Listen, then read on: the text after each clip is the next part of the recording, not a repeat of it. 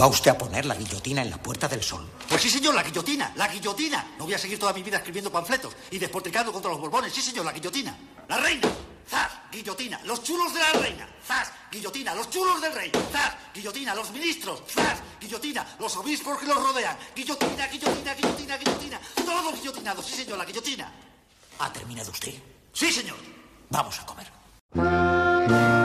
Welcome to Carne, Carne Cru- Cruda, Cruda, the album. Join us for danger, excitement, innovations, and Emitiendo desde los estudios Goody para toda la galaxia.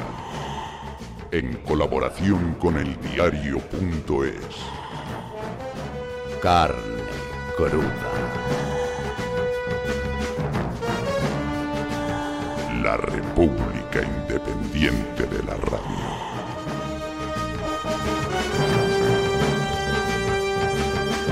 Crudos días, bienvenidas y bienvenidos a esta película sonora que se proyecta en tu mente con la colaboración del diario.es y la revista Yorokobu.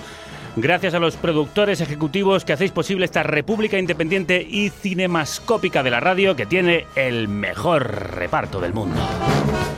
Eva López está en el sonido, Celtia Tabeayo en la producción, María Baena y Anita Botwin en las redes, Varo Vega en la fotografía, el vídeo y la web, Paz Galeana en la publicidad y la comunicación, Rocío Gómez y Manu Tomillo en el guion y al frente de todos ellos el director de esta peli, el que os habla, Javier Gallego. Crudo. Uno, dos, acción. ¿Has visto lo que ha hecho la guarda de tu hija? Ah, pues no, no lo he visto. Pues nada, que está ahí metiéndose un atracón de series y películas.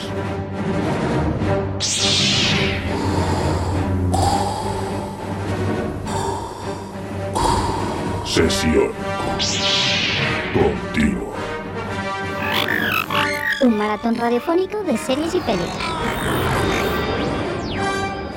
Rodando este maratón de series y películas, esta sesión continua, hoy tenemos una nueva edición de nuestros especiales de cine y series. Hablaremos de los estrenos más interesantes que van a llegar a la cartelera, de algún documental que no podéis dejar pasar y de un festival que suena requete bien. También estará por aquí nuestra crítica de guardia, Isa Calderón con sus obsesiones continuas y acompañándome durante esta nueva edición regresa a los estudios de Carne Cruda nuestro queridérrimo y admirado Manu Piñón. Crudos días. Crudos días, Javier, ¿cómo estás? Eh, Yo bien. Ah, sí, yo también. ¿Tú Entonces qué? todo está, Todo todo está está en en orden. Bueno, todo está en orden.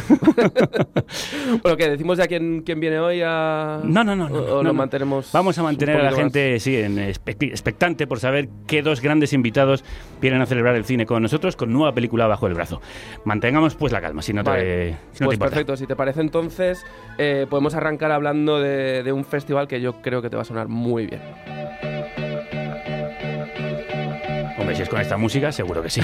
pues sí, como cada año por estas fechas vuelve el Inédit, un festival que lleva uniendo música y documental desde 2003 y que, pues como viene siendo norma, también se desdobla en dos sedes, en Madrid y en Barcelona. En Barcelona arranca, nada ya, el 25 de octubre hasta el 4 de noviembre y en Madrid, en versión reducida, estará del 1 al 4 de noviembre.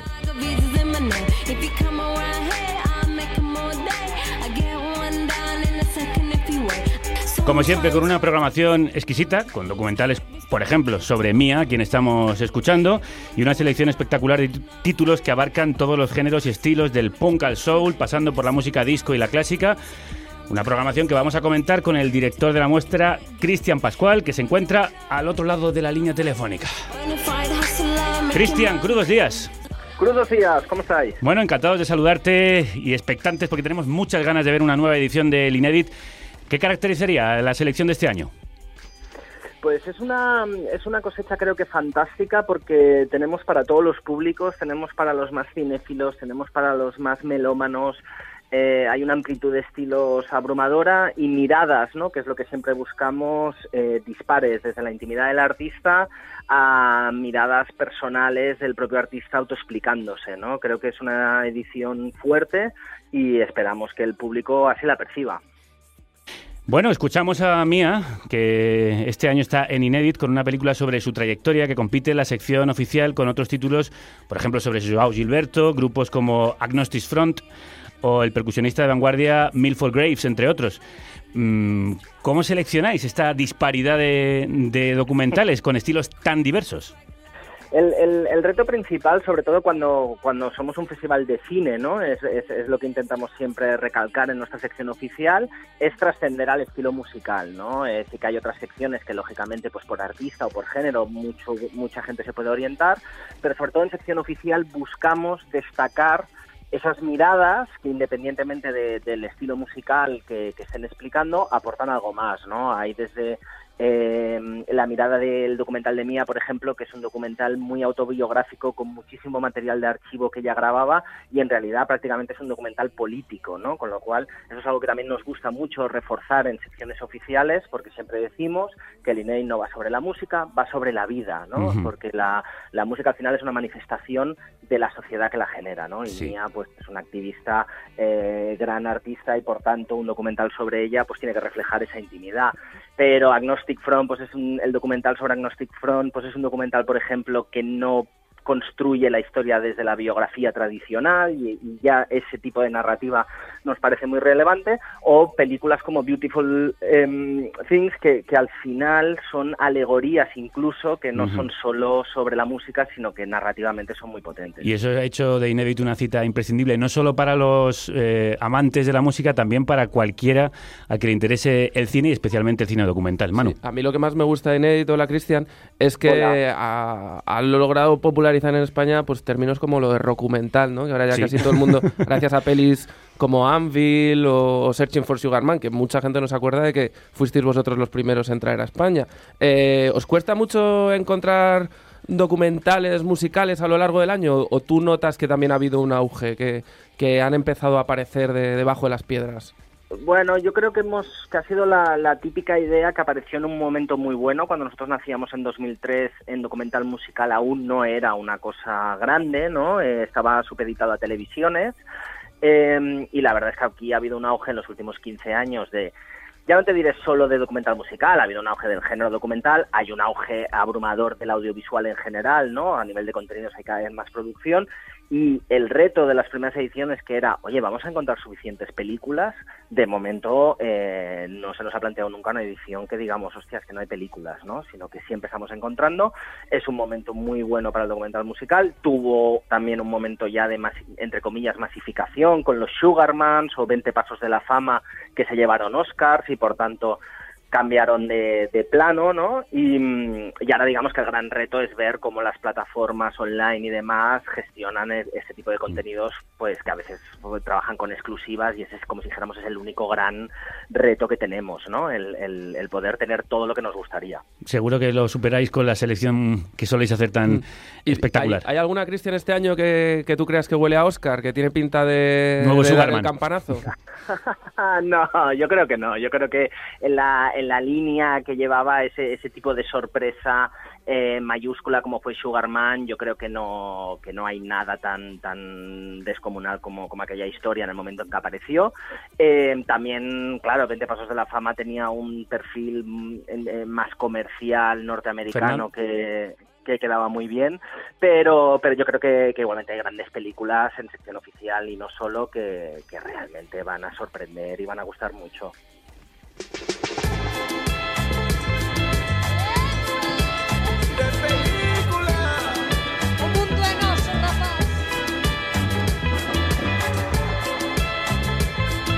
No solo han sido los primeros en traer películas que se han convertido en míticas dentro del documental musical, también son la plataforma de lanzamiento de películas documentales en español. Y con mi paragüitas por si la lluvia me va mojando. Documentales de música hechos en España. ¿Qué tenemos este año?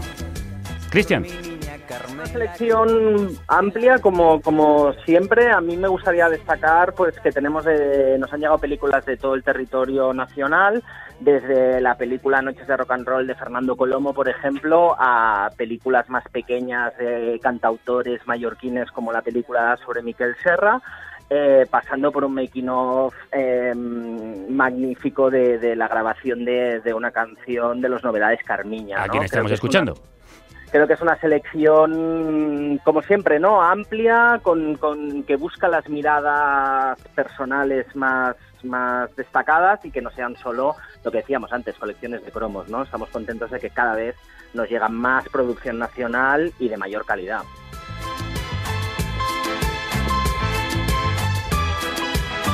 Novedades, Carmilla, que serán también protagonistas del Inédit, en el que uno de los estrenos más esperados es el de Noches de Rock and Roll. La nueva película sobre Burning de Fernando Colomo.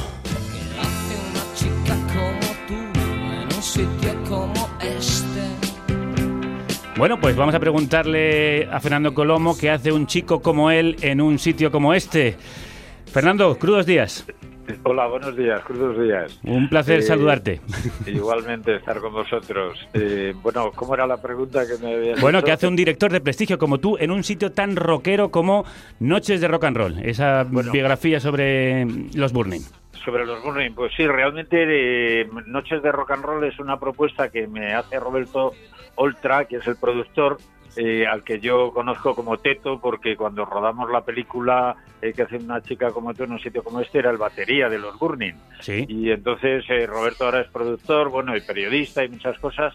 Y, y cuando me propuso la, la idea de hacer este documental, pues la verdad es que no pude decir que no, porque eh, de alguna forma era una manera de, de- de cerrar mi ciclo con los Burning, ¿no? Que, que realmente me, me considero un poco responsable de su trayectoria, para bien y para mal, porque, porque yo fui el que les descubrí con esta película, ¿no? Y, y a partir de ahí la verdad es que los Burning cambiaron cambiaron un poco el panorama del rock and roll en España. ¿Y los has encontrado muy cambiados tantos años después? Sí, la verdad es que, bueno, dos de ellos ya han desaparecido. Desgraciadamente, sí. Y desgraciadamente, efectivamente, que eran muy talentosos. Y, y- y, bueno, he, he encontrado, eh, para mí ha sido una- un, pequeño descubrimiento, porque he podido profundizar, digamos, en toda la historia de los Burning. Y, he encontrado, canciones que, que apenas sí conocía y, que son maravillosas, ¿no? Y realmente ha sido un grupo, sigue siéndolo todavía, porque todavía está, mm, eh, digamos, Johnny es el único que queda de, los del el grupo inicial, pero sigue siendo un grupo de, de rock muy especial, yo creo que, que, que muy importante y a mí de, de- de una forma sentimental, eh, pues la verdad es que me, me gusta mucho. ¿Cuál es la importancia, tú crees, de un grupo como Burning? ¿Por qué han conseguido ser tan longevos? Bueno, eh, que evidentemente el tesón de Johnny está detrás de ello, pero ¿qué, qué crees que ha marcado dentro de la historia de la música popular española un grupo como ellos? Pues yo, yo creo que eran, eh, tenían una cosa que eran auténticos. O sea, eh, digamos yo, por, lo que les escogí para la película, era porque me daban muy bien el perfil de grupo de barrio, ¿no? Y, y- y son de verdad, o sea, es decir, todo lo que han hecho, eh, lo han hecho con un esfuerzo enorme, lo han hecho con un cariño, con una voluntad de romper, de transgredir, o sea, pero siempre de, de- del buen rollo, ¿no? O sea, y, y es, eh, yo creo que, que es difícil encontrar eh, un, un grupo que, te- que haya tenido esta trayectoria tan tan tan variada no tan tan tenaz por otro lado no Sí. o sea eh, ver cómo, cómo han ido pasando sobreviviendo a las distintas modas pues eso también eh, te, te da mucho que pensar no yo creo que, que lo bonito es que, que han hecho de su vida eh, pues una, una canción de rock and roll Fernando, eh, eh, bueno, aunque Noches de Rock and Roll es claramente un recorrido biográfico, que además tiene un montón de, de apariciones estelares de gente como Jesús Ordovar, Rosendo, Loquillo, Bumburi, es sobre todo una película concierto, ¿no? A mí viéndola me parecía que era un poco como tu, tu último vals o tu Woodstock. ¿Cuáles han sí. sido las complicaciones de, de, de rodar una peli de un directo?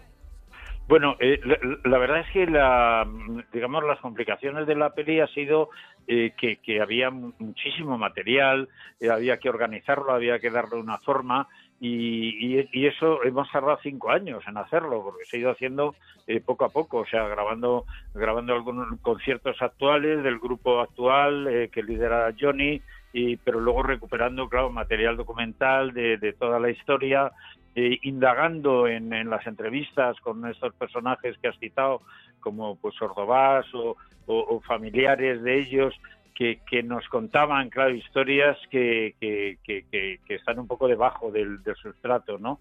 eh, para mí sí, yo siempre decíamos al principio que era como el, el último vals, pero la diferencia es que yo les conocía a ellos muy bien. O sea, yo estoy seguro que mejor que Scorsese a los Rolling, ¿no?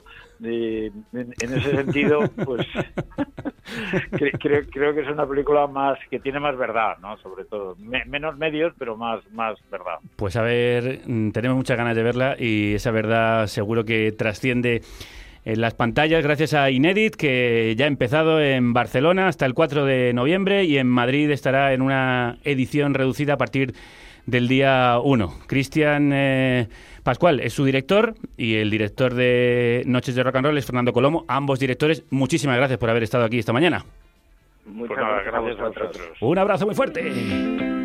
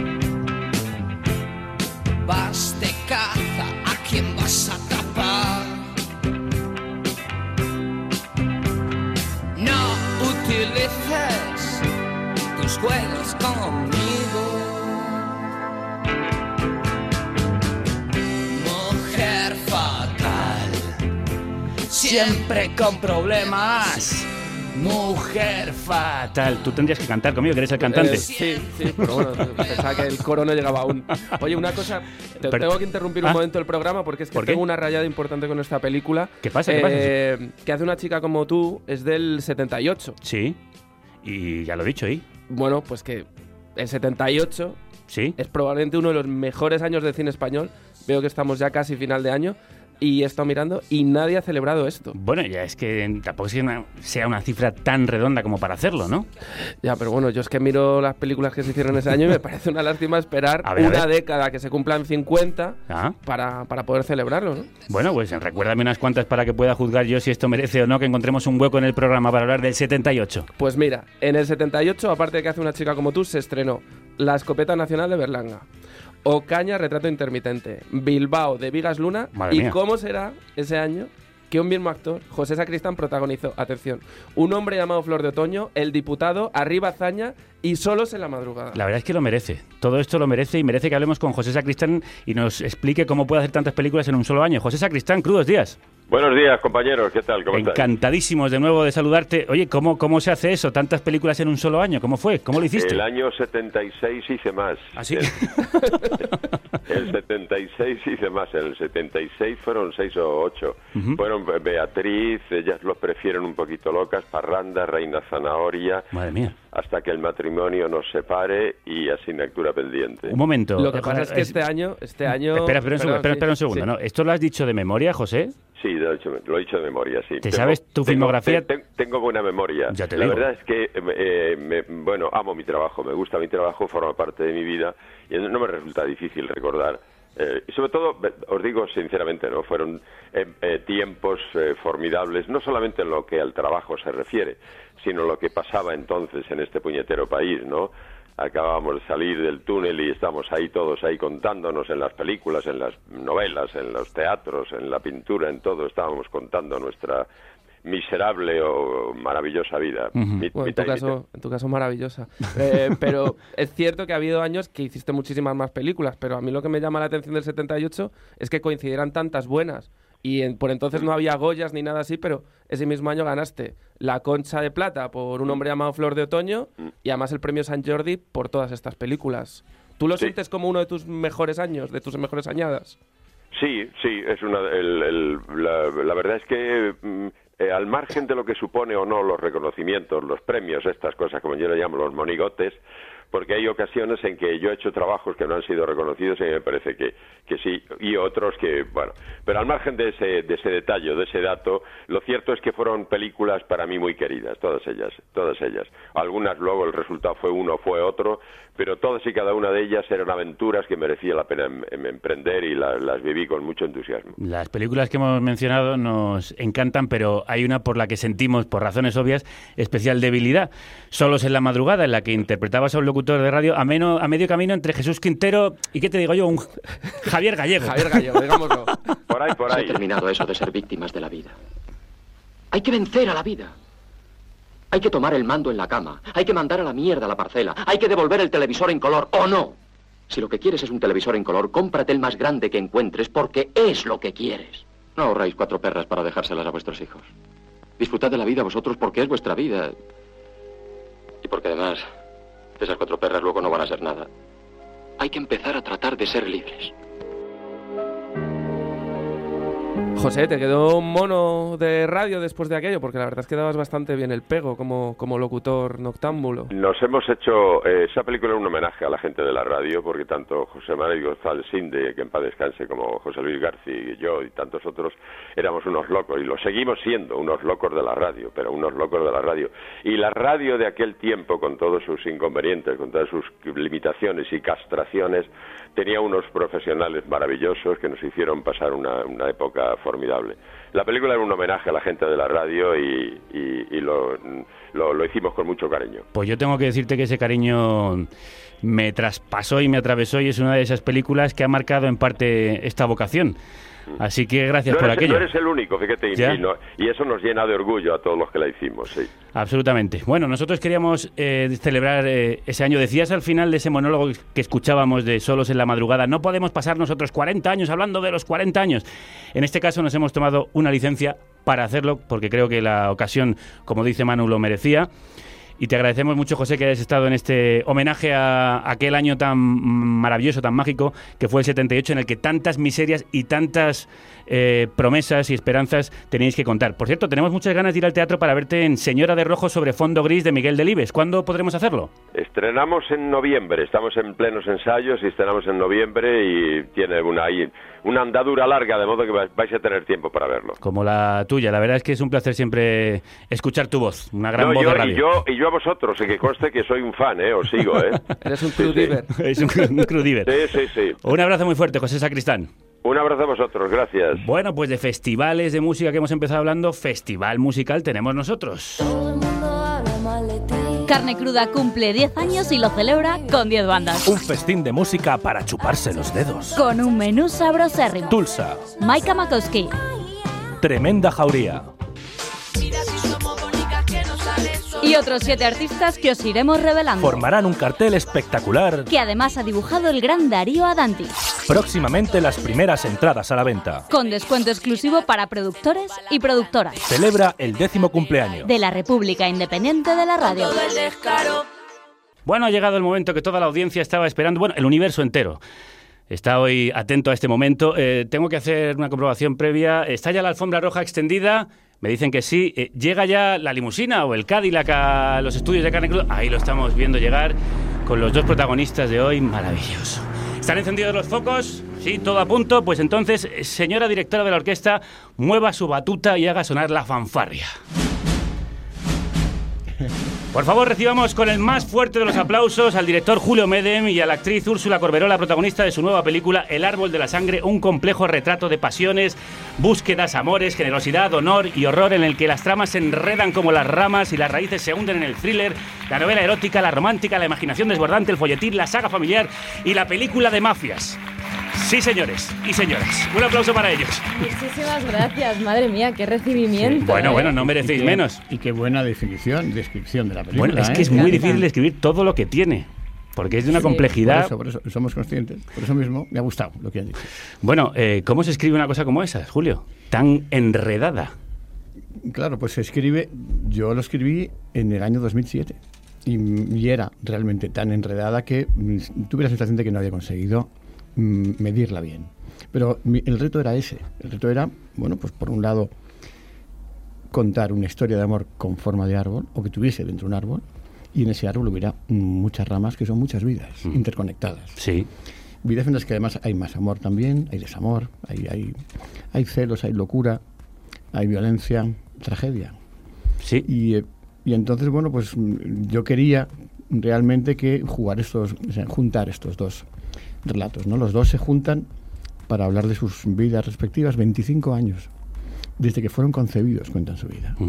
Y, y la de sus familias respectivas, y bueno, crean un árbol que, que resulta ser más grande e interesante y que contiene una historia que ellos mismos no, no podían imaginar, una historia mucho más dura y, e intensa. Úrsula con su pareja eh, persiguen las ramas de este árbol que se eleva realmente hasta el cielo, pero también hunde sus raíces en lo más profundo de lo que nos mueve en, en la vida. ¿Cómo se entra un personaje como eso, que tiene tantas complejidades y que va además a sufrir tantas transformaciones a lo largo de la película? Porque vas descubriendo tu propia vida. Pues sí, pues sí, de alguna manera es un poco así. Em, pues, pues, pues un viaje ha sido. Ha sido un viaje mm, maravilloso, eh, intenso y, y la verdad es que me siento muy, pero que muy afortunada porque me ha tocado con los más grandes. Sí, no habías trabajado antes con Julio, ¿no? No, no, no. Claro, es y, nuestra y- primera vez. y Julio hace regalos de protagonistas. Vosotras, eh, bueno, y vosotros, todos los que formabais el elenco, ¿conocíais toda la historia o, o la habéis ido desenredando como los propios protagonistas? Eh, no, conocíamos nuestra, o sea, conocíamos toda la historia porque había un guion eh, escrito. Sí, pero igual había hecho el juego Julio, decir, no os voy a dar todas las claves y las vais descubriendo. No, no, lo que sí que era er- era un guion difícil, era un guion difícil de, de- de- de- de entender solo leyéndotelo una vez. Sí, sí. Porque sin las imágenes eh, y con tantos personajes y con tantos secretos y con mm, tanto enrevesamiento, Mm. pues era un poco complicado como hacer un croquis, Mm. digamos, ¿sabes? Am, sobre todo pues, a nivel actor, que a nosotros Mm. nos gusta siempre controlarlo todo, que a veces es un fallo, porque nos gusta No, tener las no, cosas lo- más, lo más controladas posible para luego, pues si hace falta, descontrolarlas, ¿no? Bueno, por ponernos un poco en situación, vamos a decir que Úrsula forma pareja con Álvaro Cervantes y que es una pareja que decide escaparse un día a un caserío familiar para reconstruir su historia, pues eso, como un árbol genealógico durante unos días. Vamos a escuchar esto. Al nacer estuve entre la vida y la muerte. Me abrieron el pecho dos veces.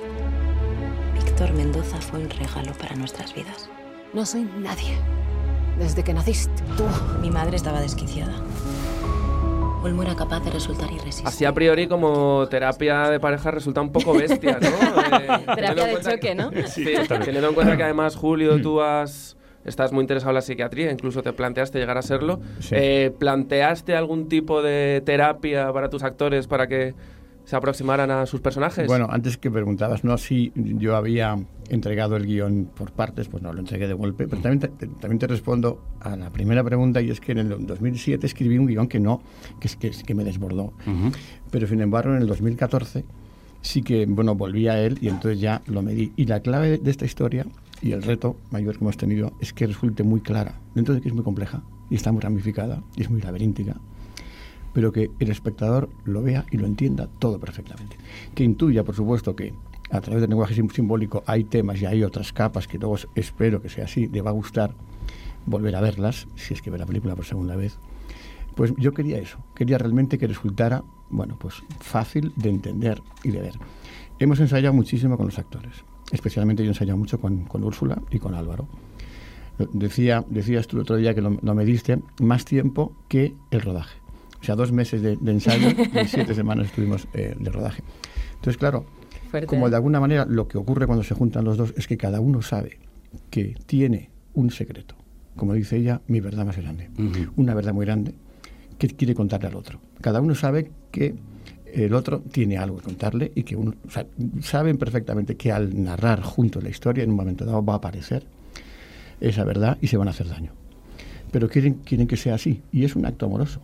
Es un Totalmente. acto de amor porque quieren despejar las sombras. Saben que ahí tienen sombras, entonces. ¿Qué ocurre? Que luego al juntar las vidas de cada uno, porque no saben, ella no sabe cuál es la vida de él, apenas sabe, y él tampoco apenas sabe de la vida de ella.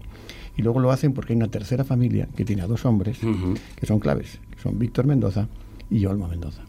Uno es clave en la vida de la madre de él y el otro es clave en la vida de la madre de ella. Quiero decir que gracias a eso se puede crear un gran árbol en el que, claro, hay raíces y dentro en el tronco hay también, pues, thriller. Hay muchas capas de corteza. Porque además yo creo que está todo Julio Medem en una película. Quiero decir, hay muchas de tus simbologías. Está ese choque de los toros, están las vacas, eh, los ojos de las vacas tan expresivos. Está el árbol, evidentemente, y están dos protagonistas que tienen el pecho abierto. ¿Os habéis tenido que abrir en canal para interpretar a estos personajes? Pues, pues sí, pues sí. La verdad es que ha sido muy fácil también porque yo a Álvaro lo conozco de hace mucho tiempo, íbamos juntos al, al colegio en Barcelona, sí, sí, hicimos bachillerato juntos y, y pues de alguna manera el, el haber eh, hecho esta película con él pues a mí me ha, me ha liberado mucho. Eh, Álvaro y yo somos amigos de hace muchísimo tiempo y siempre nos hemos contado confidencias y Mm. pues en ese en ese Eso os venía muy bien para claro los claro claro personajes. claro claro teníamos muchas cosas ya a favor desde desde el principio Em, ha sido precioso ¿Cómo se prepara un personaje como estos? pues no lo sé ¿Tú cómo lo haces? no, no- ¿Tú- no tú tengo cómo ni idea entras? Eh, pues entrando pues dejándote llevar un poco Es muy Eh, intuitiva, además. Y muy rápida. Muy inteligente también. Muy creativa. También, es verdad, tienes toda la razón Sigue, sigue. Julio. Lo iba a decir yo, pero Sigue, menos Julio. mal que te has No, es que da adelantado. gusto, da gusto. Gracias, Julio. Fija todo lo que, bueno, lo que vamos Entendemos descubriendo. entonces que era tu quinta opción, ¿no? Para el personaje. ¿no? O siempre, siempre la tuviste allá en mente. Siempre en mente. Mm. Pero también yo tengo mi lado de, lo sé, de intuición, entonces, bueno, pues ella es claramente un producto de, de esto que dije, tiene que ser ella. También pasó con Paz Vega, con, con Lucía, que dije, tiene que ser Paz. ¿Y escribes, Lucía- y escribes pensando en No, eso? No, no, no, ya estaba escrito el Ajá. guion. Como yo te digo, pues, tuve varias fases ¿no? de escritura de guion. Y ya la última fue pues después de terminar Mama. Justo en el primer montaje que hice de Mama, quise descansar, tenía la mente pues muy, muy excitada en el aspecto ra- narrativo, digo, porque después del montaje estás... Entonces me metí a leer este guion y fue cuando ya lo resolví completamente y dije, ahora ya está, todo está, cada subtrama, Ujú. cada rama está en su justo en su justa medida y entonces todo ya circula de tal manera que se entiende, que es, que es claro, como decía. Sí, de hecho tiene algo precioso que yo creo que hemos hecho todos con nuestra familia, que es ir preguntando al abuelo, al tío, a la madre y desenredando nuestra propia historia personal y Mm, familiar sí. gracias a los relatos, que es en realidad de lo que trata la película. Claro, y además daros cuenta que es que mm, lo que estamos viendo es lo que ellos, cada uno de ellos, imagina. Ellos no estuvieron en su... Efectivamente. Cuando fueron concebidos. Pero bueno, lo han imaginado, lo han sublimado también, están en su derecho, y ahí lo cuentan. Con lo cual estamos viendo dos relatos subjetivados. Es la suma de dos subjetividades. Sí. Bueno, eso es lo que hacemos con- muchas veces cuando reconstruimos la memoria, imaginar cómo, cómo han sido, sobre todo si no lo hemos vivido. Esos dos personajes de los que habla Julio Medem es, son Úrsula Corberó y Álvaro Cervantes. Tú y yo nos hemos dicho que sabemos verdades por separado que son duras para el otro, pero que aquí íbamos a sacarlas. Verdades secretas, dijiste. Fue una idea más tuya que mía. Pues venga. Sigue tú con tus verdades. Luego iré yo con las mías. Fue precisamente en los fines de semana en Barcelona. Úrsula, eh, todos hacemos, hemos, como decía Javier, todos hemos intentado hacer un recorrido similar con nuestras propias familias. Lo que pasa es que, claro, no todo el mundo tiene una madre tan cool como Nausan Inri, ¿no? es verdad. ¿Qué eh, cosas crees que te habría permitido ella de haber sido tu madre en la vida real? Buah, es que Najwa es lo más. Eh, además, hubo una cosa, hubo una cosa cuando, cuando me dijo Julio, no es que estaba pensando que tu madre va a ser Najwa Nimri. Ah, pues no me parece mal. Dije, ostras, pero ¿no os parece realmente que hay algo ahí? Pero yo porque... Bueno, estaba pensando, no, ya, yo ya lo pensaba. ah, vale, Fue bueno, el- pues... no, te digo, fue- es, es- es el único personaje que yo he escrito para una actriz, Ah. para un actor. Yo escribí el personaje de la maca Claro. para Najwa. Y entonces, ¿a ti Eso qué sí, te- yo, yo sabía que era tu madre y también Claro, sabía que tú ibas a pero cuando yo me enteré, mm, pues por un lado fue como, o sea, me parece el mejor plan de mi vida, y por, pero por otro lado dije, ah, pues sí, pues muy bien pensado esto, porque creo como que tenemos algo ella y yo, incluso a nivel físico. Sí, ¿sabes? claro, sí, un aire de familia, os, Sí, os daríais. sí, sí. ¿Y cómo ha sido trabajar con ella? Pues una pasada. Yo lo que más me ha sorprendido de ella, o sea, yo disfrutaba muchísimo haciendo escenas con ella porque es que es muy inusual todo lo que hace. Y eso hace como que te sorprenda en cada escena. Eh, hay una escena muy fuerte que no voy a hacer spoilers. Eh, no voy a hacer spoilers. por favor, no. Pero había una escena muy, muy, muy, muy fuerte donde ella mm, tenía mm, pues una interpretación heavy Y yo decía, y yo me acuerdo que decía, Oja, ostras, es que por favor, por favor, por favor, que hagan otra toma para ver qué hace ahora. ¿Sabes? Era como, a ver por dónde me Repetimos, sorprende. repetimos. Es verdad que en cada toma lo hace de una forma diferente. Es increíble. Así como yo contaba que tú fijas y que luego encima aparte que fijas todavía mejoras y tal. En el caso de Nayo es diferente. Bueno. Es una marcianita que, que esto tiene una- y luego a veces ella también se juzga a sí misma. Yo, yo eso lo prohibí hace mucho tiempo, ¿eh? Ya en Lucía le dije, quieta, que a veces hace algo y no se gusta a sí misma, entonces ella misma corta y para. Ajá. Pero bueno, no, no ha sido ya este caso.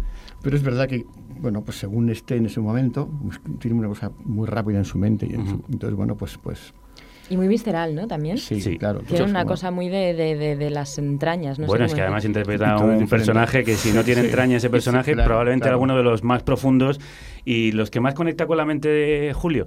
Vuelve a una película tuya, Najwa, una película que no sé si tú opinas lo mismo, pero que tanto Manu como yo la vemos como un resumen de tu obra, porque está la historia de amor entre Rebeca y Mark, eh, se parece a los amantes del círculo polar. Hay eh, est- esta simbología que estamos hablando de los árboles, los toros, las vacas, que ah, nos recuerdan al País Vasco y a tu prim- tus primeras películas, a tierra. No sé, yo de pronto he visto, esto es todo Julio Medem, Sí, su yo- antología. Yo, yo entiendo, yo entiendo que entiendo que, que lo parezca y entiendo que lo digáis. No hay nada consciente en esto. Yo siempre cuando mm, he ido rodando mis películas, pues me estaba tenía la intención siempre de alejarme de la última película que había hecho para buscar algo nuevo, para sentirme yo renovado en, con un lenguaje distinto, en fin, que luego el resultado no acababa de ser así porque, bueno, al final se parecían bastante más de lo que yo quería entre sí. En este caso, es cierto que ya en el guion, aquí mm, es verdad que no he estado buscando más allá. El, el reto, lo que tiene de, de novedoso para mí es lo que contaba antes, el hecho de que fuera una película en forma de árbol, es decir, muy ramificada y muy coral, como si fueran cinco o seis películas mías anteriores juntas.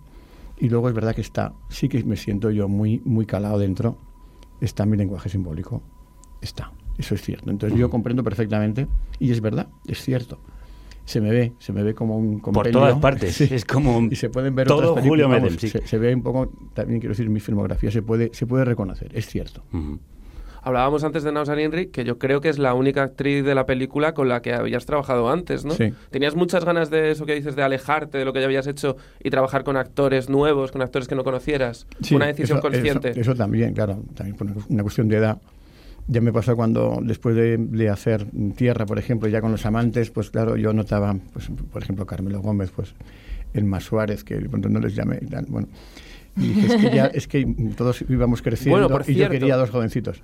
Eh, pasó muy de refilón, pero hay un momento en el tren en el que creo que hay Sí. un cameo tuyo. Sí, como. Eh, y Ah, no lo he visto yo juraría- eso. Y juraría que Emma Suárez aparece borrosa sentada No, junto a ti. esto ya te lo has ¿Quién es la imaginado. persona que aparece? ¿Es tu mujer? Es Monse Sam. Ah, es, la, es la directora Por de un arte, momento pensé, pero es- que bueno, puede tener algo de... Vale, vale. Tienen también un aire de familia, si es que esto va de eso, de Es aires de familia. Es que tienen algo, Bueno, sí, hay, eh, esto, es- esto fue una idea del ayudante de dirección porque en Los Amantes del Círculo Polar yo hago también, yo estoy en, en un autobús y también está, entonces era mi, bueno, era mi, mi chica, en fin, pues Monse también está y estamos sentados en un autobús. Entonces, bueno, pues se le ocurrió a... Increíble. Y ahí estamos, fíjate, y, y piensan, o parece que, bueno... Yo pensé que era un guiño que habías hecho ya a tu propia cinematografía, pero bueno, me acuerdo que mucho no. de esa escena porque yo me acuerdo que os decía, "Me estáis chupando cámara, ¿eh? No me, no me robéis el plano. no me robéis el plano, ¿eh? Y estaban los dos ahí sentaditos en plan sin hacer nada y yo les estaba chinchando. Muy, muy Los- divertido. Bueno, los planos los protagoniza y se los come además con patatas Úrsula Corberó en la nueva película de Julio Medem y también en otras Muchas colaboraciones. A ver si te suena esto y sabes lo que es. Perfectamente, me suena. Sí, sonando en carne cruda, Z Tangana. Señoras y señores, ladies and gentlemen, damas y caballeros, niños y niñas.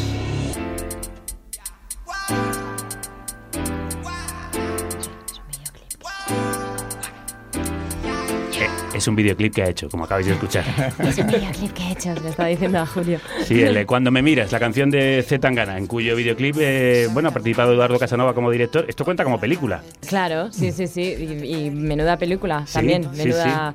Es que yo solo me rodeo con, con Vaya, directores sí, con- una identidad muy, muy, muy particular y muy propia. Que eso- Muy- eso, me encanta. Muy imaginativos, Sí. con un mundo visual muy propio. Julio, en su caso, es evidente. Y Eduardo Casanova, en solo una película, Pieles, y este videoclip te deja completamente descolocado. Total, total, total. La verdad es que, bueno, pues nada, pues eh, Antón eh, Zetangana me, me escribió, me acuerdo que fue un directo en, en Instagram y me dijo, he tenido una idea, Eduardo Casanovas y tú en, en un videoclip mío. Y dije, o sea, mm, ¿cuándo y dónde? Me pareció como... Además, son dos personas que yo creo que tienen mucha personalidad y que son de mundos completamente diferentes. Sí. Pero de repente me, me- me dio un poco de morbo imaginarme como la- el mezclum, ¿sabes? me dio como un poco de curiosidad y digo, ostras, pues quiero ver, quiero ver qué sale de aquí. Y yo creo que ha salido una cosa muy, muy... Bueno, personalísima. Muy tenéis que guay, verlo sí. sin duda alguna, como tenéis que ver el árbol de la sangre. ¿Cómo se, consugue- se consigue eso que se llama el universo propio, Julio? Ah, no sé. Eso no lo sé. Pues si no lo sabes yo después de todas las películas No, que llevas. Claro, claro. No, lo, lo que pasa es que. Yo sí lo sé. A ver, pues dilo, dilo. Claro, porque cuando antes has dicho tú cosas bonitas de mí, pues ahora voy a decir yo una Ah, cosa vale. súper bonita de ti. Em, yo, yo creo que sin perder el niño. O sea, a mí lo que me ha pasado con, con Julio es que me, me he dado cuenta de que la película, eh, cada plano que se hacía, cada escena que ensayábamos, cada, cada secuencia con- por la que se hacía un- una prueba de vestuario, eh, había siempre como un niño. Un cariño infantil, un, ¿no? niño Sí, un jugando. ¿sabes? Y, y yo creo que eso es súper importante también para no dejarte contaminar de alguna manera, eh, eh, pues por, por lo exterior, ¿no? Claro. Y seguir siendo tú. De hecho, tus, tus películas, perdona Manu, eh, son como cuentos. Siempre, de hecho, además, como las tramas Sí. de cuento y las ideas de cuento Sí, siempre aparecen. hay- sí, son, son como. Son lugares idealizados. Yo tiendo mucho a, a ese romanticismo que luego sea trágico, ¿eh? pero. y, y tiro también mucho de- del inconsciente. Siempre, cada, cada historia, cada película que hago tiene un origen. El nacimiento, digamos, es, es, es una imagen del inconsciente muy que a mí de pronto me seduce muchísimo y entiendo que contiene una historia que aún no conozco y que me atrae muchísimo ponerme, lanzarme a, a explorarla y a buscarla. Julio, Des- desde ahí, claro, pues mm, yo luego, bueno, pues eh, sí que también en cada momento estoy intentando conseguir más allá de lo que, de lo que imagino. Ajá. Y cuando estoy rodando, para mí es que es un momento mágico, pues todavía es que pienso que, que ya que tengo, estoy en el momento clave, pues con todo el equipo de actores, actrices, Sí. tal, en cámara, y digo, pues ahora todavía, porque no, yo no llevo nada dibujado ni no llevo una historia. ¿No haces una ¿qué historia? Ah. No, no, no, lo tengo en la cabeza, pero luego yo quiero que ahí, en el momento en que ya estoy rodando, empiecen a, a surgir los planos y empiece a surgir la magia. Jugar, claro. Y yo ahí juego. Entonces ahí es verdad que aparece el niño, ese, bueno, en dentro de mi, de mi lado, bueno, de mi creatividad, evidentemente, a veces eso. Y es eh, seguir un poco la, pureza de ese personajito que llevo dentro y que, y que idealiza, pues claro, Claro. a veces ingenuamente, pues ¿por qué no? Y- Pero... Sí, ese punto de ingenuidad también lo tienen tus películas. A veces con Sí. algo muy, muy adulto, muy maduro. Y a veces eso, con esa tragedia que da el paso de los tiempos, de- del tiempo, pero también con algo muy infantil que Sí, aparece de sí, repente en destellos. Mm. Mm. Manu. Julio, tú- bueno, a lo mejor como tienes el niño este dentro, no tienes aún edad para tener Instagram y tal. pero- No, no, no, pero- no le, no le dejan sus No, padres. No, te dejan tus padres. no. Pero tú eres consciente de la campaña que lleva Úrsula haciendo desde hace meses para el árbol de la vida en Instagram. De la sangre. Eh, de- de la Sí, vida, no, joder, no, no, va a pasar es mil veces, habitual. Claro, claro, todo, claro, A la claro. gente le pasa y, no, no, y- me encanta incluso la comparación porque y además que también podría llamarse así incluso ¿eh? pero bueno sí, soy consciente claro que soy consciente por supuesto y entonces no es que además yo he vivido porque desde que yo yo cuando llamo a, a Úrsula todavía ni siquiera habías hecho la casa de papel Sí. cuando te llamo para Ujú. claro luego Es un visionario. Claro, ha, Lo veía venir. luego ha ocurrido que, que ya montando es cuando ya, ya me iba contando. Esto fue a partir de un viaje que hiciste a, a Argentina, cuando, a la Sí, vuelta ya me sí. dijiste lo, que- lo que estaba pasando. ¿no? Te dijo, lo estoy petando, Julio. Y Sí, algo así dije, estoy on fire, tío. Sí, sí. Yo- Aprovechame. Yo acabé la película en, en- en Bruselas, digamos la parte de lo que es eh, efectos digitales y, y la mezcla de sonido, y entonces bueno, yo ya incluso pues, en el hotel cuando llegaba de noche, pues cenaba ahí en una placita y tal, y, y ya la gente, ya, ya empezaban a hablar de la casa de papel. Sí. Y entonces, bueno, yo comenté, bueno, pregunté y cuando ya, pues una vez enseñé, pues estábamos en pruebas de cartel y entonces vieron el nombre de Úrsula Corberó. Tokio, Tokio. Bueno, bueno, bueno. Ya me estaba... En fin, que el otro día, ¿recuerdas una, una familia de dónde eran? Eh, eran sudamericanos, no sé si eran de, de- de Perú. o- Ah, ya, bueno, pues sí, ah, sí, no, no. no, y había, y había- No, yo creo que eran- era- eran- era- había gente de Rusia también por ahí. Sí, por ahí. Había un mix. Sí, me están pasando estas cosas Claro. eh, que son como muy nuevas para mí. Em, porque Madrid está lleno de guiris ¿no? Ujú. y gente de fuera y, y antes pues me conocían solo los españoles y ahora me conocen más los de fuera que los españoles entonces hay algo ahí como bastante curioso Sí, porque La Casa de Papel ha sido un fenómeno ya también en España, pero empezó siéndolo fuera. Stamattina mi sono alzato.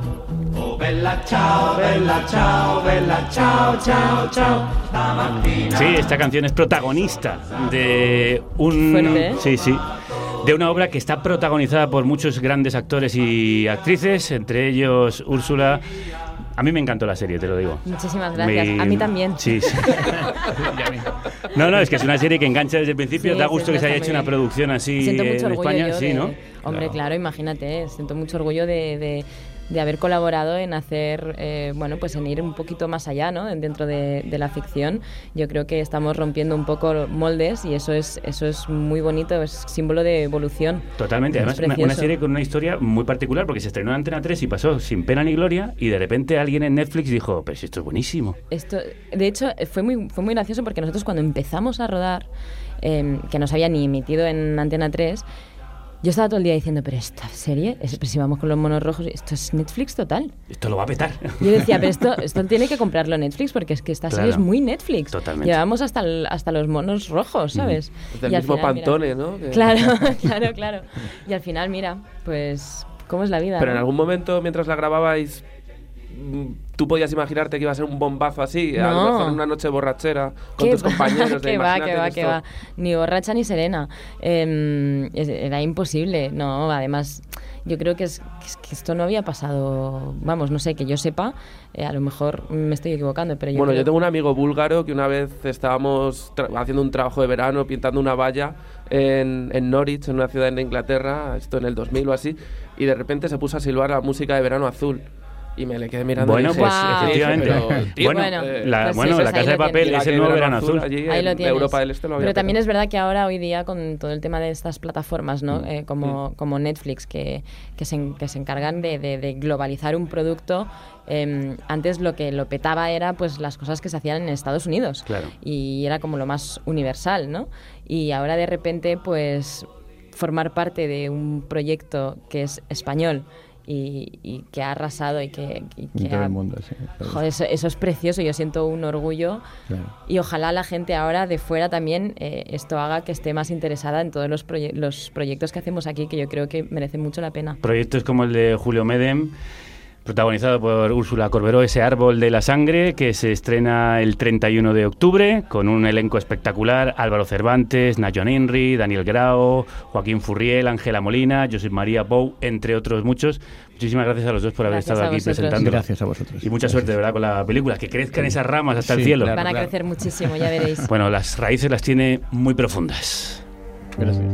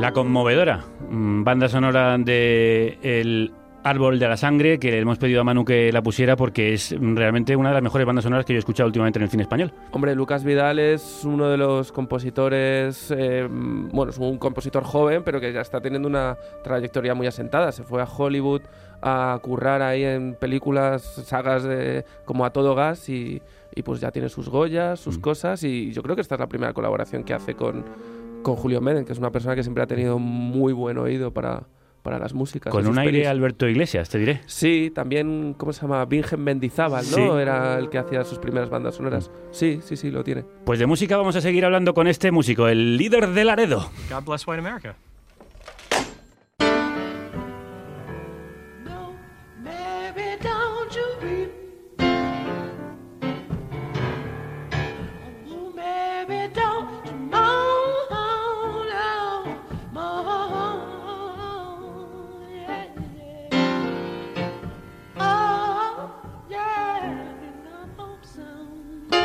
Esta barbaridad que estáis escuchando y que ya os habrá puesto los pelos de punta es una versión que Prince grabó en 1983 de Mary Don't You Whip, un gospel, un espiritual que cantaban los esclavos en Estados Unidos hace siglos.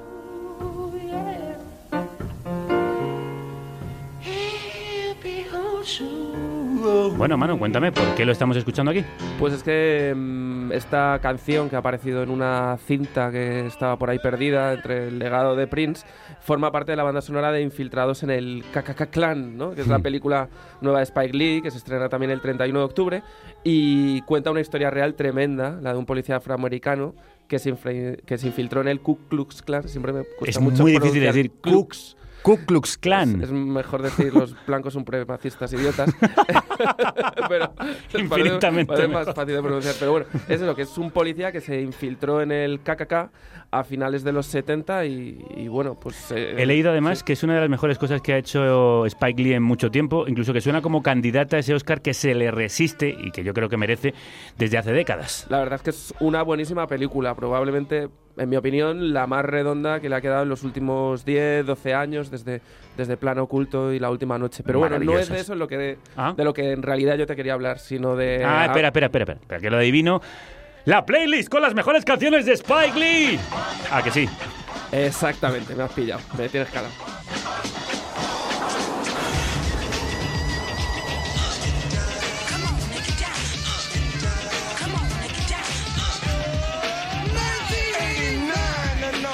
Another summer. Sound of the funky drummer, music hitting your heart, cause I know you got soul. Brothers and sisters, hey, listen if you're missing y'all, swinging while I'm singing, hey, giving what you're getting, know what I know in, while the black band's sweating, in the rhythm I'm rolling, got to give us what we want. Bueno, el Fight the Power, aquí es un Ahí himno. estás. ¿Te En este acuerdas programa de- es un himno. ¿Te acuerdas de Rosy Pérez bailando como una loca al Hombre. principio de Haz lo que debas? Absolutamente, una de mis películas favoritas de Spike Lee, del que soy muy fan, ¿eh? casi todo lo suyo, desde Sí. Better Blues hasta La Última Noche, me parecen obras maestras, a pesar de que es un um, autor a veces muy vilipendiado. Hombre, es que yo creo que a veces que se ha pasado de Bueno, a veces- productividad a veces y, se le va, y sí. le vale todo. Pero bueno, yo, yo imaginaba que tú serías muy de Radio Rahim, ¿no? Yendo Sí. con el boombox ahí por, por, por Nueva York y tal. Eh, bueno, eh, bueno, que iba casi siempre todas las películas de él están ambientadas en, en Brooklyn, ¿no? O como le gusta decir a él, Crooklyn, ¿no? Que es esa mezcla de su barrio y la parte más canalla y que también fue el título de una película que a lo mejor no es de las más conocidas, pero es de mis favoritas, y en la que la super famosa drag RuPaul protagonizaba un La drag queen. ¿Mm? Sí, protagonizaba un momentazo musical al son de pues el pito de Joe Cuba. Y ese pito.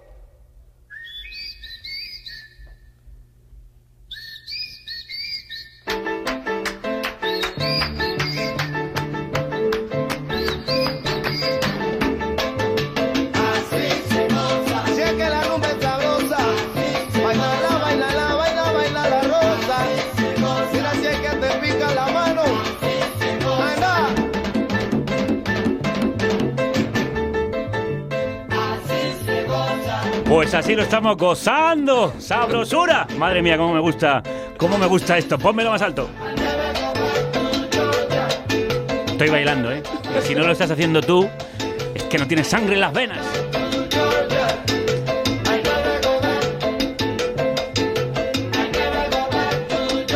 Bueno, a ver, a ver, que estoy revisando esta lista de canciones y sí, está todo en orden. Aquí está la banda sonora de Jungle Fever que escribió Stevie Wonder.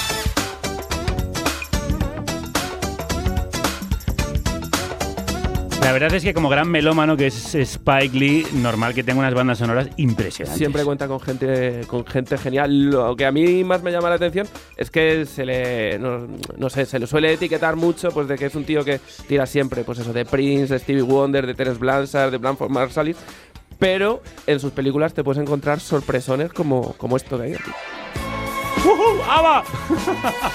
Porque sí, porque ABBA sonaba en Summer of Sam, eh, una película sobre el asesino en serie que estuvo asolando el, el Bronx en el verano del 77 y en la que había pues música disco, Talking Heads, The Who, Elton John, bueno, Vamos, el ABC de la música para blancos, me estás diciendo, solo falta Springsteen. Bueno, pues ese sonó en una de mis pelis favoritas de Spike Lee también, en La Última Noche, que era un homenaje al Nueva York post 11 de septiembre. Bueno, sí, además con una banda sonora, no solo la de las canciones, sino la incidental que acompañaba, que era muy estremecedora, que es muy estremecedora. ¿Con qué cerramos esta playlist de Spike Lee? Pues estaba mirando un poco y me di cuenta que hay un artista con el que este director tan combativo y militante que nunca se calla nada eh, contó en plan oculto y que no sé yo si ahora le seguiría gustando tenerlo por ahí. She take my money when I'm in need. Yes, she's a trifling friend indeed. Oh, she's a gold digger way over town that digs on me. Uh. Now I ain't saying she a gold digger, but she ain't messing with no broke, broke. Now I ain't saying she a gold digger, but she ain't messing with no broke, broke. Pues esto que suena es una remezcla de la I Want a Woman de Ray Charles que hizo el amigo público número uno del presidente Trump. Kanye West. Exactamente. sí, menos mal que Spike Lee no le necesita. eh, No le, es- no, no le necesita así para al menos hacer grande de nuevo su cine, ¿no? No, no, no, no. Eh, recordamos, estrena Infiltrado en el Clan este 31 de octubre. Trina, Gina for Lopez, four kids, and I gotta take all they bad to showbiz. Okay, get your kids, but then they got their friends. I put up in the bins, they all got a bin. We all went to den, and then I Igual Kanye West debería haber infiltrado para entender que apoyar a Trump es justo lo contrario de lo que tiene que hacer. Hay un chiste muy bueno que siempre me acuerdo, que es eh, un negro hablando con otro, eh, que va, uno de ellos va vestido del Ku Klux Klan y se quita el capirote y le está diciendo al otro, hombre, es que las cosas hay que cambiarlas desde dentro, ¿no? Pues dentro de las películas se mete Isa Calderón para descuartizarlas. Isa Calderón tiene una obsesión continua. Querida Calderón. ¿Qué tal? ¿Qué tal? ¿Qué frío? Qué frío, Javier. Winter is coming. Bueno, winter is here. Winter is here and it's not going anywhere. Fíjate lo que te Bueno, digo. pero aquí está tu calor para derretir los hielos. ¿De qué nos vienes a hablar en esta tu sección? Vamos a ver, Javier. Yo os vengo a hablar de una serie que me estaba gustando muchísimo, que la terminé y me, y me había gustado, pero que ahora ya la detesto. ¿Pero qué dices? O sea, ¿te había gustado ya? Sí, sí, es ¿La que odias? pensando a lo mejor la odio. Esto, ¿cómo dice? En lo de que en menos que canta un gallo, ¿no? En, en- Sí, eh, pues en un periquete. En un periquete. La detesto, la detesto. Soy así. ¿Qué ¿Por quieres que te qué? diga? Vaya mujer, ¿cómo puede ser esto? ¿Ahora la detestas porque a todo el mundo le está gustando quizá? Muchísimo, muchísimo. No, no, no, no es por eso. Efe- efectivamente, no. La serie se llama The House. No, no, no se llama The House. Se llama The Haunting of Hill House y es la serie de terror que emite Ner- Netflix. Netflix. Netflix. Que por cierto, te voy a decir una cosa.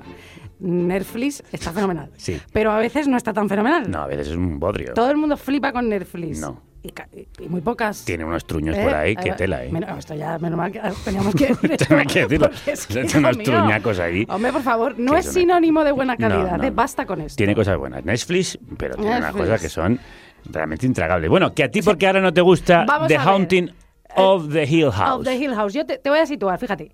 Eh, mientras estaba viendo esta serie tremenda de horrible, estaba leyendo un libro que se Sí. llama Y la vida sigue de Justine Levy. Ujú. Que en francés se dice pas grave, que es muchísimo más bonito. Fíjate, nada grave. Oh. Eh, una cosa así. Bueno. Bueno. Entonces, en este libro, ella explicaba que su amor de toda la vida le- le- eh, la deja por Carla Bruni, fíjate. Oh. Y en la historia, de verdad que este libro es, una- es, es alucinante. Carla Bruni estaba con el padre de él. Y él se va con la amante de su padre y la deja esta tía hecha polvo. Todo esto para explicar. Fíjate, que Sí. en este estado existencial de esta señora Sí. desmoronada por el amor, Javier, ella decía, todo pasa y nada me importa. ¿Sabes lo que te Sí, digo? sí. Que eso nos pasa ahora muchísimo a todos nosotros. eh, Packers. ¿No? Eh, Tampoco es para tanto. Eh, tampoco es para tanto. Entonces, ¿qué pasa? Que cuando algo no nos sacude, Sí. nos motiva y tal, esto hay que, hay, que- hay que decirlo, hay que celebrarlo. Y esta serie, al principio, a mí me sacudió, Javier. ¿Qué Ah, quieres que te diga? Sí, O sea, vale, bueno. te lo digo. ¿Y qué te ha pasado? Que te estaba chiflando y ahora no.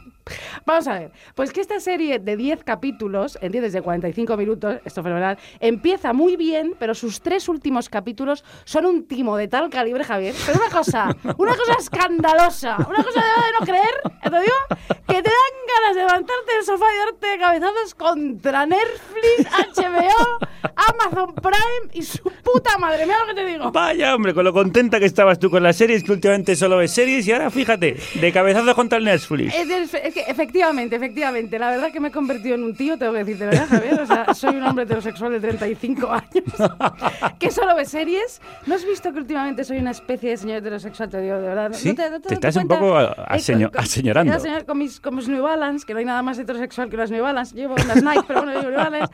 Que solo me falta decir que Pulp Fiction y, Origen son las mejores películas de la historia del cine. ¿Entiendes? O sea, que, que no hay nada parecido. O sea, tú fíjate el horror Eso sí que es heterosexual. ni remotamente. O The Wire, The Wire, la serie, de- la serie que revolucionó el- el- las series de, la historia de, las series. Pues una cosa te digo, The Wire es una serie que a mí jamás me interesó. Bueno, a mí me gustó muchísimo, pero no vamos a entrar ahí, eh, porque te estás desviando. Te gustó muchísimo porque tú sí eres un señor Yo soy un heterosexual. Ya quisiera tener 35, pero en fin. Vamos a dejarlo ahí. Que me Eh, voy. bueno, Sí. Doña Calderón. Venga. ¿Podemos seguir con la serie de miedo, esa que estábamos eh, tratando, Eh, The Haunting eh, espera, of the Hill House? Mira, a eh, Javier, yo el primer capítulo no lo vi, así te lo digo, así te lo digo, ¿no? Sí. Y vi el segundo y para adelante, oye, fenomenal. Entonces, Venga. el 2, el 3, el 4 y el 5, divertidísimos, Sí. tengo que decirte, ¿eh? Entonces, bueno, vamos a situarnos porque no hemos dicho qué va la serie, aunque todo el mundo la está viendo, ¿no? La serie va de la infancia de cinco hermanos y sus padres, que por cierto, los dos padres son unos botarates internacionales, ¿no? Eh, unos idiotas absolutos. Va de esta familia y un verano que se pasan en una casa encantada llena de fantasmas. Es una versión libre eh, del libro de Shirley Jackson que han hecho 400.000 versiones, tú sabes, la casa Sí. encantada de Haunting. Sí, sí, hemos oído el título, sí. Entonces, Entonces, fíjate que a todo el mundo le ha encantado, incluso a Stephen King, que, te- que te- que te voy a- una cosa te voy a decir. Sí. Stephen King es un escritor muy transversal porque fíjate, le gustan lesbianas, a gays, a heterosexuales, eh, mujeres, hombres, viceversa, todo esto. o sea, Animales incluso. eh, claro, o sea, entonces tú dices, ¿esto es sinónimo de tal? Pues no, no, no, para, para nada. Aquí, Stephen King aquí mal. Entonces, bueno, los niños lo pasan fatal ahí en la mansión encantada y de mayor lo siguen pasando como el culo fatal. Entonces, la serie te narra cuando eran pequeños en la casa y también sus vidas de adultos, ¿no? Sí. Entonces va cohesionando los tiempos narrativos pues estupendamente bien. Muy bien, bueno, hasta Te- aquí todo bien. Hasta, que- hasta Hasta aquí todo bien, te- te está- fenomenal. todo esto que yo te digo a Me ti... está medio interesando. ¿Te, está te parece lo suficientemente sugerente? Sí, podría ser. ¿A ti te gusta el terror, Sí, Javier? me gusta, sí. Bueno, a mí también. Bueno, vamos a hacer. Bueno, entonces, muy bien ¿Y entonces? Muy bien dejado un tiro Hill House hasta ahí. Entonces de repente llega el sexto capítulo. Ah. Llega el sexto capítulo. Bueno, tranquilidad, ¿eh? No, escúchame, llega el sexto capítulo y Mike Flanagan, que es un director horrible, se quiere marcar un, marcar un capítulo como de autor, ¿no? Como de cinco planos secuencias, porque el capítulo son cinco planos secuencias. Y Mike, te voy a decir una cosa, ¿eh? Te voy a decir una cosa, Si es que ya con ese nombre Flanagan no podía terminar bien la cosa. ¿Sabes lo que es ese capítulo de cinco secuencias de mierda de, mm, como de autor? Te lo voy a decir. ¿Qué es? la nada. La nada. O sea, una cosa teatral mala, como de melodrama barato, donde salen a relucir secretos familiares e intríngulis de baja estofa. Pero este señor que se cree, ¿se cree Berman? ¿Se cree Mark Berman? Pues no. Este es una farsa, es un error, es un horror, es la nada, la nada, la nada. Ah, Nada total, pero bueno, ¿qué, qué te iba a preguntar yo? A todo esto, ¿pero te ha dado miedo o no te ha dado miedo? Porque la nada puede dar mucho miedo. Bueno, mira, Javier, a veces me ha dado miedo y a veces no. Casi todo el rato no me ha dado miedo. También te lo digo. Lo que te ha dado es sopor. Vaya sopor, vaya sopor. Entonces, mm, es verdad que el director este, el Mike Flanagan de los huevos, te crea una atmósfera que a veces te asusta, pero chico, ya te digo, los últimos capítulos, el último en particular, donde se supone que te tiene que dar un infarto de miocardio, lo que te da es una rabia que no te menes, Javier. Te lo digo, o sea, que es Porque, porque ahí no corre la adrenalina a toda velocidad, ahí no va a estallar una gran fiesta del miedo. ¿Me entiendes? Gran Ahí- fiesta del miedo. La fiesta del miedo no se va a hacer a. ¿Por qué? Porque es la nada, cariño. Te lo digo en serio, Javier, mira, fíjate, mm, fíjate cómo te lo digo. Cariño, fíjate, te hablo así ya, como ya no sé ni por- Nos parecemos una pareja. Javier.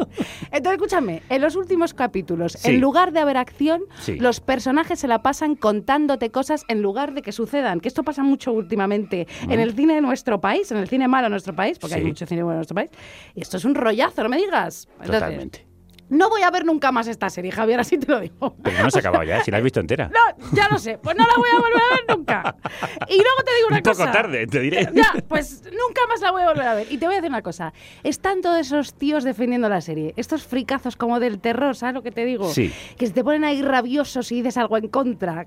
Que son todos estos que tienen como caspa, ¿sabes? Sí, El pelo sí, largo. que no se lavan Y- mucho. Y, así como camisetas negras y son como vírgenes, ¿sabes lo que te digo? Así que son vírgenes esta gente. Qué maldad. Qué como maldad. con granos y que luego son feísimos. feís. y que te defienden como a Christopher Nolan, esa gente fea y virgen. Horror. Igual ya este ataque va siendo gratuito, ¿no? No, escucha, escucha. Esa panda como de tíos idiotas que no tienen amigas, mujeres, que no saben cómo comportarse con ellas, ¿sabes? Ay, esa, gente, esa gente se merece esa serie, Javier. Te lo digo de verdad. Tienen la serie que se merecen. Tiene la serie que se merece. Bueno, pues, ¿sabes lo que te digo? Igual que dejes de ver series ya. Pues mira. Javier, Vuelve a ver cine. Razón. Que igual te mejora el carácter. No, mira, me voy a despedir recomendando otra serie, ya te lo digo, y esto es verdad, de 1976 de Igmar Berman, que precisamente, precisamente, Javier, es la serie de amor definitiva. Definitiva, Javier. Es la Biblia del amor.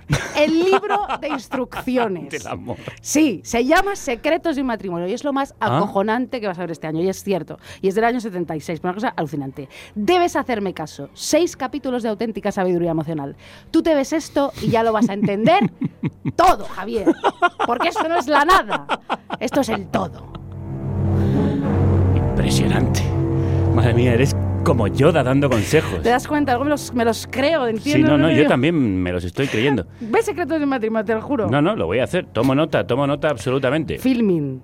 Vaya manera de acabar esta sección, eh, muy propia además para el Día de Todos los Santos, Pues sí. las fiestas estas del terror que Sí. nos están rodeando esta semana. Oye, pues nada. Oye, pues nada, Ah, una cosa, habéis dime. triunfado muchísimo en el teatro. Bueno, y vosotros también. Bueno, y nosotros, bueno, ¿cuándo es el vuestro próximo? Nuestro próximo es el 22 de noviembre, pero vendremos a- aquí a hacerte un Una sección. semanal. Hombre, claro que sí. Estupenda. Eh, antes pasarán por aquí Lucía Lidmaer y e Isa Calderón y nosotros estamos también en el teatro un poco antes. Carne cruda se sale. Los carniceros se salen del estudio para tomar el teatro. salen por sus logros. Ven a ver la radio en directo El próximo jueves a las ocho y media de la tarde. en el Teatro Fígaro Con Paco León como artista invitado. presentando su nueva serie Arde Madrid. La gente se pirra por todo lo americano y eso Franco lo sabe y por eso está abriendo las puertas. Y de Paco León a Paco Franco. Colón era español. Sí. ¿De Génova? Ah, de Génova. De la calle Génova. Entra en nuestra web y consigue tu entrada. Otra forma de financiar carne cruda. Otra forma de hacer posible otra radio. Carnecruda.es, la República Independiente de la Radio. Y nosotros terminamos esta celebración de la fiesta del cine con Manu Piñón con una última recomendación para la Pues, que tenemos tiempo, que hay que ver en las próximas Mm, semanas en el Hay cine. unas cuantas, porque está Dogman, que es el regreso a los barrios bajos italianos de Matteo Garrone, tras Gomorra, una nueva versión de, de Millennium, la saga esta de las novelas escandinavas, que esta vez eh, Claire Foy, la, la tipa que hacía de Reina Isabel II en The Crown, se ha convertido en Elizabeth Salander, y Ajá. también la peli de Super López, que bueno, a mí como fan de Bruguera, pues siempre, Pues sí. me, siempre me tira. Con Dani Rovira. Pero bueno, como hay que quedarse con una, eh, yo he decidido que esta vez sea El silencio de los otros. No hay pueblo en España donde no haya víctimas del franquismo, ¿no? Nos interesa meterlo en los pueblos. La recogida de firmas de apoyo y las mociones de los ayuntamientos. Si efectivamente la jueza decide imputar... Pues El silencio de los otros es un documental de Almudena Carracedo y Robert Bajar que sigue a algunos de los supervivientes de los crímenes de la dictadura y también a los familiares de los desaparecidos que siguen décadas después intentando hacer justicia, encontrar a sus muertos y, y poder enterrarles con dignidad. Estamos aquí para lo del ADN primero. Para lo de M. ADN. ADM. NN. MN. El ADN. El ADN. ADN. Sí, ¿para qué te lo van a coger? Para ver si soy hija de mi padre. Eso es. Y tu padre es tu padre y tú su hija. Porque mm, hay mucha más gente enterrada con él. ¿El nombre completo? Ascensión, bueno, iluminada Ascensión Mendieta Ibarra. Eh, le voy a pedir que abra la boca Abro. y le voy a frotar un, le voy a frotar en la, en la ¿Me mejilla por dentro. Eh, no, no hace falta. Ya está. Joder, gracias. Tiene escenas fabulosas, yo ya he podido ver algunas, porque además estamos hablando con sus directores para que vengan al programa a presentar esta maravilla llamada El silencio de los otros, además tan necesaria para la historia de este país.